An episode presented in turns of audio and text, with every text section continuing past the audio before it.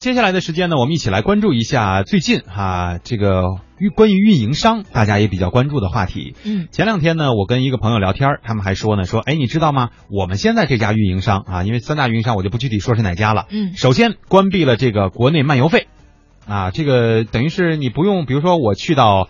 呃，呃深圳深圳一个月的时间，对吧？我就不用换号了啊。之前呢，我会比如说常常要跟同事们联系啊，要跟北京的同事们联系，或者是跟家里联系，我就得考虑我是不是办一个临时号。就我也是，我就嗯因为就发现办号还是太麻烦了，就是你还是用原来的号比较好找，对吧？对呀但是你就每打一个电话，你这心都在滴血呀。嗯，而且还得跟人解释，哎，这是我在深圳的那个号码哈，别人也会不是，我就不换号啊但是每打一个电话号码呢，就对，就是我说换一种号，就如果换一个号的话，还得跟人解释，然后有有些人他还不接还不接，这种情况很费劲哈。嗯所以昨天还是前天开始吧，反正近期啊，有一家运营商已经宣布了，说对于自己家的这个手机号，全国都免去了国内的漫漫游费。其实呢，从一九九四年开始到现在，国内的这个漫游费啊，已经伴随着我们有二十多年的时间了。嗯在通讯技术升级和提速降费的这个大背景下，运营商一直没有全面的取消国内的漫游费。嗯呃，最近呢，也有媒体就再次聚焦到了国内手机漫游费的取消难。那么，这个漫游费到底是从何而来的？到底要不要取消？有没有这种可能性？我们一起来关注一下记者发回的报道。在郑州生活的韩女士曾在当地沿用一个北京手机号，没有开通什么特别业务的话，一般呃非紧急电话都不会接。包括现在我如果给别人打电话，人家如果在外地的话，经常就不接，然后过一会儿再换个电话打过来。不过一般长时间用那个，一般会办一个两成一家的业务，那样的话就呃划算多了。一九九四年，原邮电部发布关于加强移动电话机管理和调整移动电话资费标准的通知，其中要求移动电话需收取每分钟六毛的自动漫游费。二零零八年时，工信部规定，国内漫游通话费上限主叫每分钟六毛。对于国内漫游费，电信专家看凯利曾在接受采访时指出，其成本其实非常小。比如北京是北京移动的客户，漫游到了上海之后，上海移动怎么能够知道你是一个有效的客户？我应该为你提供服务呢？就是说，由上海移动要和北京移动通过他们的系统进行沟通，也就是一些互相交换一些信息，就是我们所说的漫游费。但是呢，这个成本确实是非常非常小。而从运营商的角度来考虑，独立电信专家付亮认为，既然已经有了漫游和本地的区别，在资费设定上有所差异，某种程度上也是运营商的营销策略。由于电管的话，它在设计套餐的时候，就考虑到了小块以内的通话明显要多于小块跟别的地方的通话，因此就制定了一个对这小块以内的资费价格要低，呃，这样的话可以促进用户增加使用，运营商呢也就是呃不至于一下子把整的，就是所有的资费都达到一个比较低的水平，要限制自己的发展，是一个多赢的策略吧。去年，三大运营商在京津冀之间取消漫游费。近几年，随着 3G、4G 网络逐渐覆盖，运营商推出的各项 3G、4G 套餐里，通话时长基本上都是属于长途市话漫游一体价。对于不少人，以往在外地打个电话得要长途加漫游的日子，好像已经久远了。但是，国内手机漫游费并未真正离开过。啊，您如果您出了北京去了京津冀以外的地方的话，是打六毛接四毛的。河北、天津都是一样的，但一旦出了京津冀就有漫游了。四 G 套餐呃三十八一个月，里面有三百的流量，五十分钟全国通话，超过之后两毛五一分钟。到时候你可以办一个业务，上一个五块钱的一个全国漫游包，开通之后全国基本免费，打电话两毛五、两毛九的。那么，要不要全国范围内取消国内漫游费呢？他现在既然能有各种套餐，把这个漫游费实际上是不收了，那他干嘛不就全面停收的这个？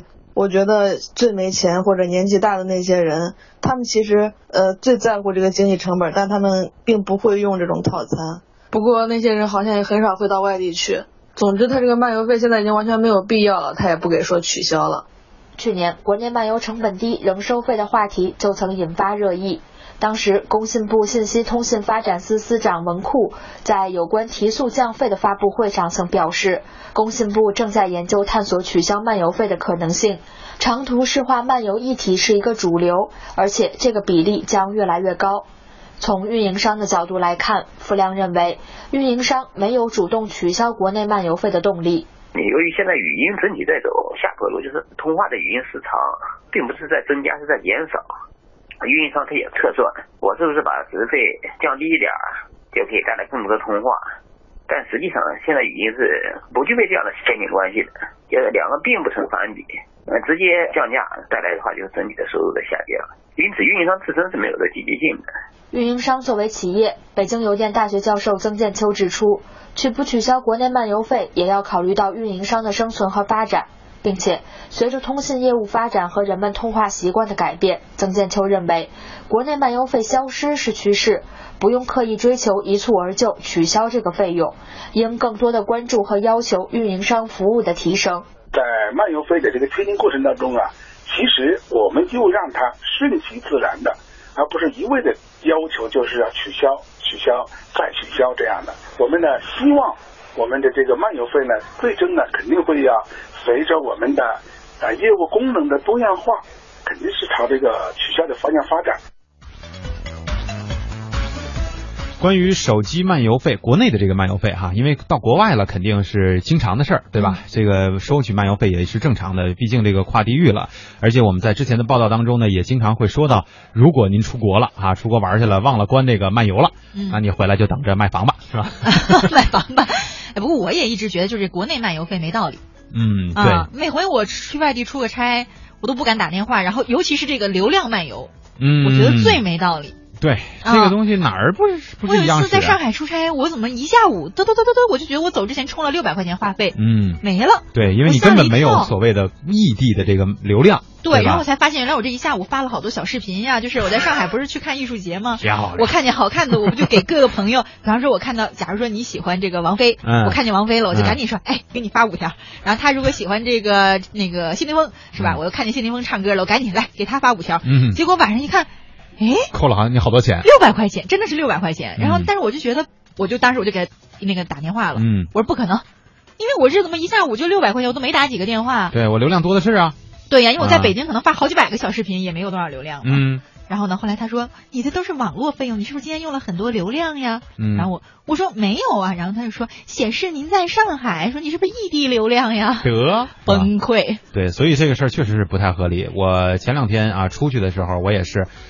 哎呀，谨慎的关注了一下自己的这个账户啊，我一看呢，这个余额是有的，然后呢，就关键是看了看那个所谓国内流量还有多少啊，最后一看，真的也就是几十兆吧，因为我出差大概得有好几天嘛，包括又去深圳又去杭州的很多点心也都知道，一这只能再花钱就买一个所谓半年的国内流量包是吧？啊，它还有这种就是全国这种就。